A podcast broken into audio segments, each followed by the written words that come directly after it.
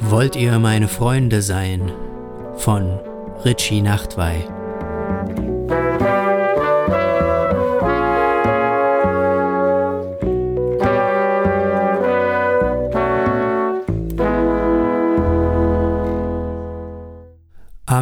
Morgen ein verschlafener Blick aus dem ungeputzten Fenster.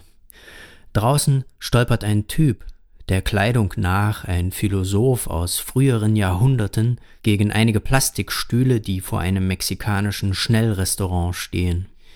Die Sonne sieht um diese Zeit aus wie ein Tennisball aus Lava, wie eine schwitzende Zitrone. Der Philosoph greift soeben in einen Mülleimer und sucht nach Pfandflaschen. Warum trägt er einen Schal und ein dickes Tweed-Jackett im Sommer? Es ist gut, immer mal rauszukommen, denkt Stroko bei sich. Er beißt vom halb vertrockneten Heidelbergkuchen von gestern ab. Dann dreht er sich um, nimmt seinen Rucksack und geht. Neben der Wohnungstür liegt auf der Kommode die grüne Wollmütze. Eigentlich sein Markenzeichen. Aber jetzt ist es wirklich zu warm dafür. Es wird auch mal ohne gehen. Freunde von Bekannten von Freunden veranstalten eine Technoparty in einer ehemaligen Nervenheilanstalt aus NS-Zeiten. Heilanstalt dürfte eine arge Beschönigung dessen sein, was damals mit dem psychisch Kranken dort angestellt wurde, aber Stroko kennt die genauen historischen Umstände des Anwesens nicht. In der DDR wurde es wohl als LPG genutzt. So viel hat er neulich abends in der Bar noch mitbekommen, als Thea ihm zum ersten Mal von dem Wochenende erzählt hat. Er hat sofort zugesagt. Das Beste wird sein, dass es kein lästiges Nach dem Weg fragen geben wird. Einfach bei Thea ins Auto quetschen und eine Stunde später an Ort und Stelle aussteigen. Vielleicht wird er dort am Abend oder am nächsten Morgen noch Pilze suchen gehen. Als er aus der Haustür und auf den Fußweg tritt, steht der Philosophenverschnitt auf einem Beet und beginnt in dem Moment eine Rede zu halten. Stroko bemerkt die perfekte Bügelfalte seiner Hose, dann kann er nicht anders, als von der Brandaueresk sonoren Sprechstimme hypnotisiert zu werden. Ein Pärchen, das ihm entgegenkommt, bleibt ebenfalls stehen und dreht sich ungläubig elektrisiert zum Bariton um, der jetzt seinen Zuhörern einen wohlig cremigen Pudding feinster Artikulation auf die Ohren schmiert. Ich mag euren Heidelbeerkuchen und dazu das Silberbesteck und wenn ihr im Sommer eine Mütze tragt und das zehnte Mal nach dem Weg fragt, ich mag euch beim Pilze suchen, ich find es kolossal, wenn ihr per Anhalter in den Urlaub fahrt, an den Strand mit oben ohne, ich find euch fesch und beim Lesen in der Sonne so zart, wollt ihr meine Freunde sein? Beim letzten Satz fixiert der Philosoph Stroko, als wollte er direkt in seine Seele blicken. Kupferfarbene Augen klemmen sich an ihm fest. Stroko wagt nicht wegzusehen weshalb die beiden einander für den Rest der Ansprache anstarren. Der Philosoph wird nun ekstatisch. Ich mag eminent, dass ihr eure Äpfel beim regionalen Bauern kauft und dass ihr wegen der eigenen Fehler eure Haare rauft. Ich mag eure Toleranz und eure Loyalität. Wollt ihr meine Freunde sein? Wollt ihr meine Freunde sein? Das Pärchen schleicht sich langsam davon in die Richtung, aus der sie gekommen sind, denn so können sie sich schneller aus den Augenwinkeln des Redners herausradieren. War da wer? Nö, keine Ahnung. Stroko steht vor seiner Haustür, der Philosoph nur wenige Meter von ihm entfernt, auf dem zertrampelten Beet. Sie fixieren sich mit geweiteten Pupillen, als wären sie kurz vor einem Duell im wilden Westen. Dann geht die Litanei weiter. Ich mag euer Talent fürs Malen mit Acryl, wenn ihr tanzt, euer Rhythmusgefühl. Ich mag eure Technopartys in Großstadtbrachen, die Begabung für fremde Sprachen. Das alles schreibe ich euch, wenn ihr wollt, in eure Poesiealben rein. Und dazu wollt ihr meine Freunde sein? Wir haben doch seit jeher Sympathie füreinander. Von dem übrigen Gesocks werden einem ja nur Steine in den Weg gelegt. Ich bin für euch bereit. Mit meiner Hilfe könnt ihr alles kriegen. Ich bin der Sherpa, wenn ihr eure Gipfel stürmt, bin der Pilot auf euren Höhenflügen. Aber antwortet mir endlich, wollt ihr meine Freunde sein, wollt ihr meine Freunde sein? Stroko ist sich nicht sicher, ob er etwas antworten soll. Wird er hier gerade persönlich adressiert?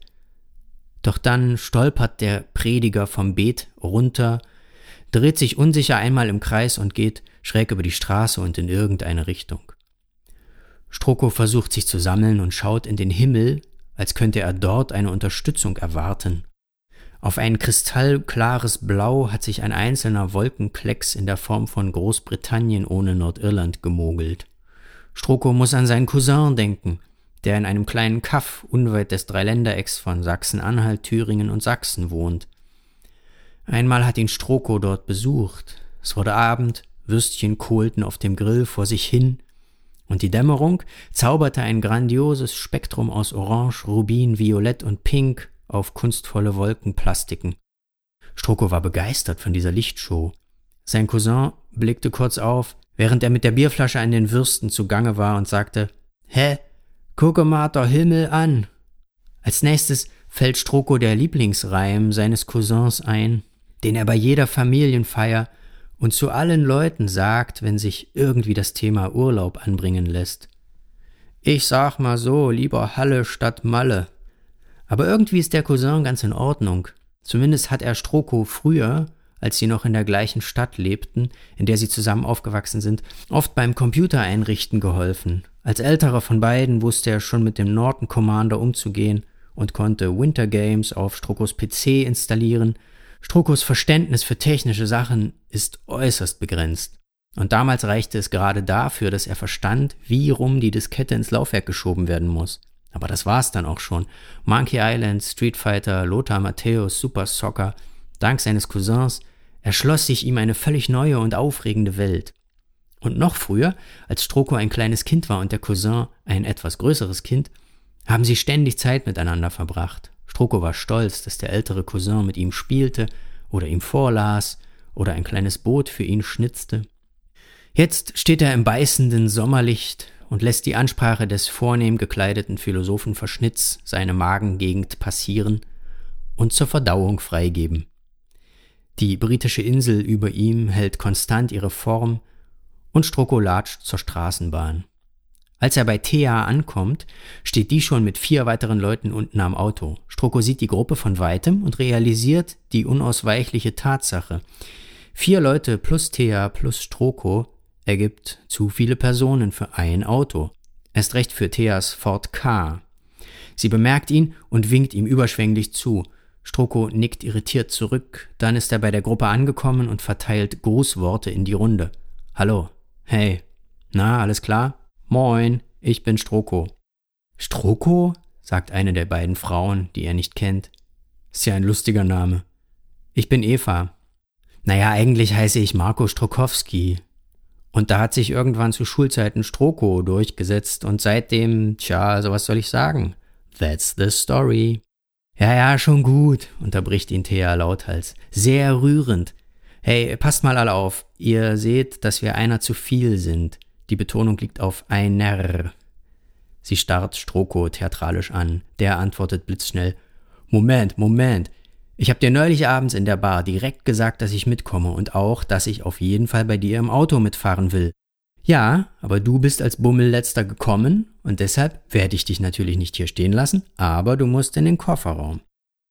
In den Kofferraum? Das kann nicht dein Ernst sein. Der ist ja selbst für einen Koffer zu klein. Das wird schon gehen. Jetzt fang mal nicht gleich an zu flennen. Ich nehme die Hutablage raus und dann passt du da schon rein. Ist ja nicht so, als wärst du irgendwie ein Riese oder so. Der Spruch hat gesessen. Die, die sich soeben als Eva vorgestellt hat, kichert los. Stroko entschließt sich zur Ignoriertaktik. Er will den Trip nett beginnen lassen. Nicht zuletzt nett für sich selber. Aber insgeheim verflucht er Thea dafür, dass sie wieder eine dieser Mensch ärgere dich nicht Situationen heraufbefördert hat bei denen er schon ganze Urlaube lang mit sich kämpfen musste. Bei einer Kroatienreise, die sie vor Jahren mit Freunden gemacht haben, hat Thea irgendwann zu seinem Erstaunen seine Stimmung gespürt und ihn im nächsten passenden Moment angeflapst. Wer austeilt, muss auch einstecken können. Stroko war das extrem peinlich, und er sägte gestresst an seinem gegrillten Tintenfisch herum. Und jetzt hat sie wieder einmal die nächste Gelegenheit genutzt, einen Spruch zu seinem nicht unbedingt Gardemaß zu platzieren. 1,72, das ist Schoko bewusst, liegt zwar im oberen Bereich der unteren Kategorie männlicher Körpergröße, aber so zu tun, als wäre er irgendwie auffällig oder eine Zirkusattraktion oder ähnliches, scheint ihm doch unangemessen. Und selbst wenn, wie muss es sich erst für Leute anfühlen, die deutlich kleiner als jeder beknackte Durchschnitt sind, wenn jemand wie Thea, die offenbar null Gespür für so etwas wie eine Gürtellinie hat, sie andauernd mit Sticheleitiraden malträtiert. Er nimmt sich in dem Moment vor, dass er auf diesem Trip mit ihr darüber sprechen wird. Vielleicht will sie ja mit ihm Pilze suchen gehen, und dann werden sie beide in einer meditativen Verfassung sein mit empfänglichen Synapsen und aufgerichteten Antennen. Vielleicht. Thea ist Künstlerin und malt Acrylbilder. Stroko findet ihren Stil ultra hässlich. Die Bilder kommen ihm jedes Mal vor wie aus einem Souvenirshop an der Ostsee oder so. Fehlen nur noch die Schlüsselanhänger aus Bernstein daneben und die Sprüchepostkarten und Duftkerzen. Aber sie steht drauf und brennt für ihre Kunst. Was soll man da sagen? Thea, was du machst, ist oberpeinlich. Vielleicht solltest du deinen Beruf zum Hobby machen. Stroko überlegt, ob er irgendwann etwas in der Art ihr gegenüber angedeutet hat. Wer austeilt, muss auch einstecken können. Damals muss sie sich auf eine Gemeinheit-Wahrheit von ihm bezogen haben, oder hat sie es womöglich nur so gesagt, um sich selber einen Freibrief auszustellen? Inzwischen hat Thea die Hutablage, Stroko ist sich nicht sicher, ob darauf auch nur ein Hut Platz fände, in ihren Keller gebracht. Eine Pinseltasche und zwei leere Büchsen schiebt sie zur Seite und sagt dann zu ihm, Na komm, Hasso, rein mit dir. Schön brav sein, hörst du?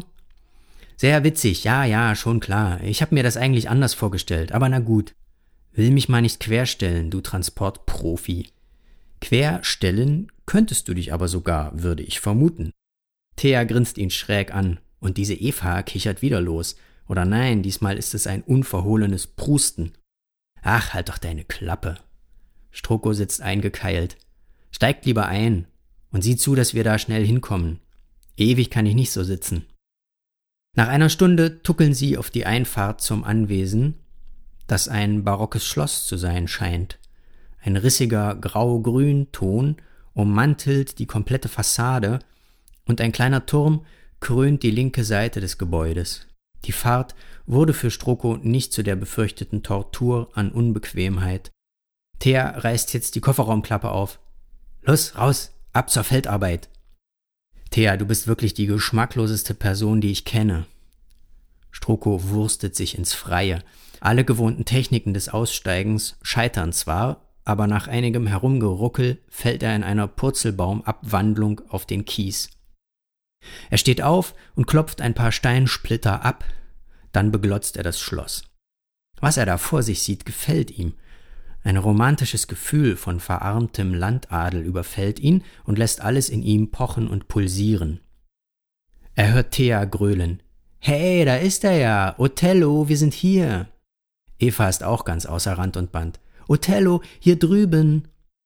Dann kommt ein Typ zu ihnen gewatschelt, mit pinker Sonnenbrille und einer schwarzen, am Saum mehrfach aufgerollten Mütze.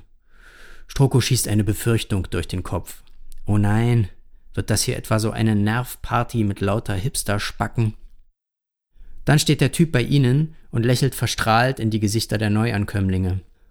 Stroko scheint für ihn der einzige Unbekannte zu sein, denn er tritt vor ihn und sagt mit einer hochgradig sanften Stimme, die eine reine Freundlichkeit versprüht, Du musst Stroko sein. Ich heiße Othello Scalpello. Stroko lacht ihn amüsiert an. Das ist ja ein cooler Name, Othello Scalpello. Du bist Chirurg, nehme ich an? Naja, nicht direkt, also ich wäre vielleicht einer geworden, könnte man meinen. Ich habe früher mal zwei Semester Medizin studiert, bevor ich zur Floristik gewechselt bin. Sträuße binden und Kränze stecken, das ist dann voll mein Ding geworden. Hab mich einfach total verliebt in die Blumen. Sekundenlange ausdruckslose Stille. Dann sagt Stroko, aber das ist doch gut. Ich meine, du hast gefunden, was dich glücklich macht. Arbeite, was du liebst, liebe, was du arbeitest.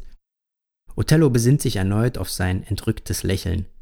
Quatsch, ich verarsche dich bloß. Ich bin Musiker und singe. Wir machen so Post-Grunge Psycho. Aber das mit den zwei Semestern Medizin stimmt. Und daher der Name, den mir meine Peoples verpasst haben. Crazy Shit, oder? Aha. Zu mehr Reaktionsvolumen ist Stroko nicht fähig. Bitte antworten Sie im ganzen Satz. Er beschließt erstmal in den Wald zu spazieren, definitiv alleine. Es muss hier Pilze geben. Es ist zwar ordentlich trocken, aber ein paar Maronen stehen womöglich im moosigen Boden herum. Er schnappt seinen Rucksack aus dem Kofferraum und stapft los, wobei er die anderen ohne jegliche Erklärungsanstrengungen stehen lässt.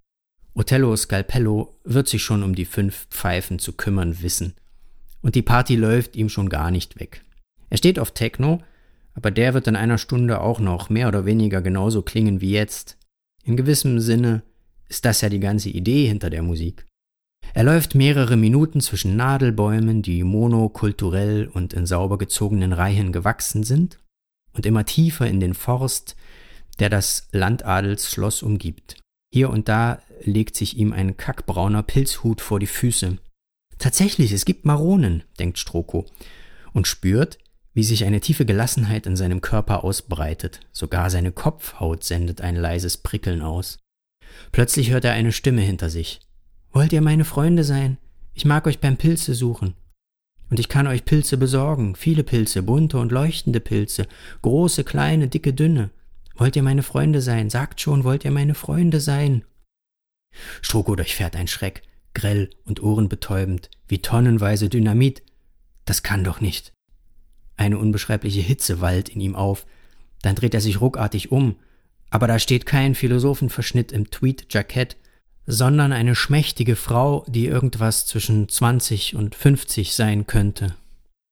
Was ist? Warum erschrickt ihr so? Ihre Stimme ist tief und rau. Warum sagst du diesen Satz? Wollt ihr meine Freunde sein?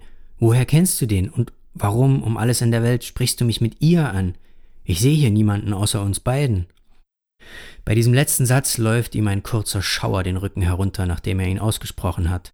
Vielleicht wäre es besser gewesen, sie nicht extra darauf hinzuweisen, dass hier keiner oder keine in der Nähe ist. Sie ist auf irgendeinem Trip und das nicht zu knapp. Wer weiß, welche Kräfte ein Körper in so einer Lage freisetzen kann, sollte sie ihn angreifen wollen. Was redet ihr da? Woher ich den Satz kenne? Wie würdet ihr die Frage denn stellen? Wollt ihr meine Freunde sein? Ist doch klar wie Kloßbrühe. Ihr seid vielleicht komisch, äh, ja, wahrscheinlich hast du recht. Tut mir leid. Naja, also danke für das Angebot, aber ich möchte keine Pilze von dir. Nein. Er geht ein paar vorsichtige Schritte rückwärts, um etwas Abstand zwischen sich und die Frau zu kriegen. In diesem Moment beginnt sie laut zu schreien. Stroko weiß nicht, ob er jemals einen so überwältigenden Schrei gehört hat. Das nächste, was er wahrnimmt, sind seine unter Hochspannung stehenden Beine, die auf dem trockenen Waldboden zurück in Richtung Schloss pesen. Sein Herz pumpt. Der Brustkorb zieht und drückt, der Schrei entfernt sich hörbar von ihm.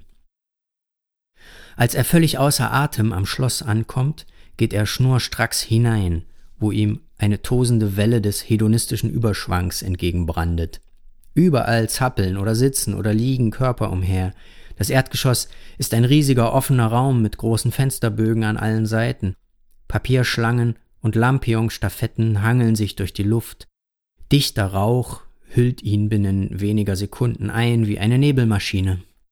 Er steht in der Tür, hält seinen Rucksack mit den Maronen in der Hand und fühlt sich beklommen und verloren, etwas deprimiert und schlicht bescheuert. Was will er an diesem Ort? Er gehört hier nicht her und kennt so gut wie niemanden. Und die wenigen, die er kennt, werden schon nicht mehr ansprechbar sein.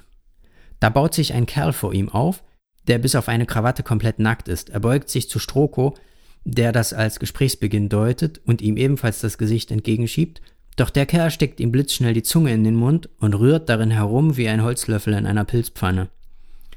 Stroko schiebt ihn beiseite. Die Party geht ja gut los. Erst die schräge Gestalt im Wald und jetzt das. Etwas mehr Aufwärmphase hätte er sich gut vorstellen können. Mal ankommen und reinschnuppern und das Terrain erkunden und so. Vielleicht ein bisschen Smalltalk mit einigen Leuten und ohne Druck. Aber das kann er wohl alles ausschließen. Da kommt Othello Scalpello auf ihn zu. Stroko, wo warst du denn so lange? Komm, wir trinken was. Und dann habe ich bestimmt noch anderen Kram, der dir gefallen könnte.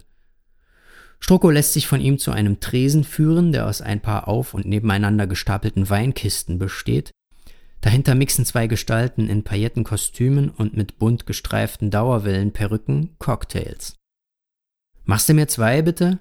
grölt Othello der einen ins Ohr. Kurz darauf stehen zwei pink-grün fluoreszierende Drinks vor ihnen.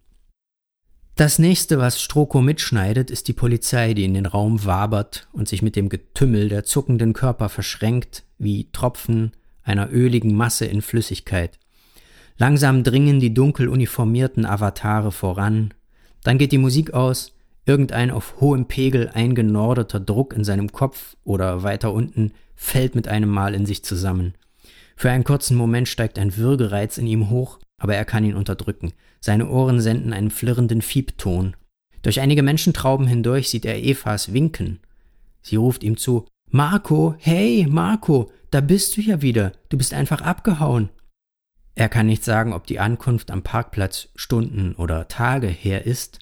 Er erfährt nur allmählich und in kleinen Bröckchen, was die Polizei dazu bewogen hat, zum Schloss zu kommen.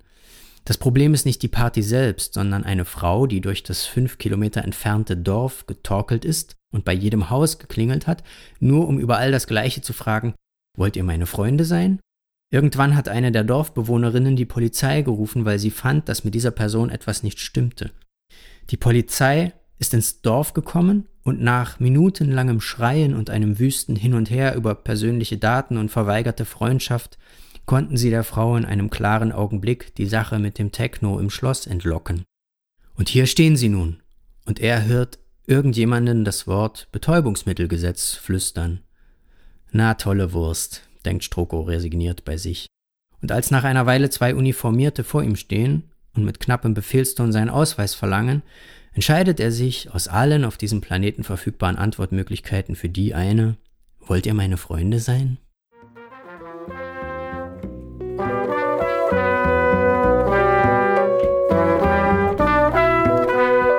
Sie hörten Wollt ihr meine Freunde sein?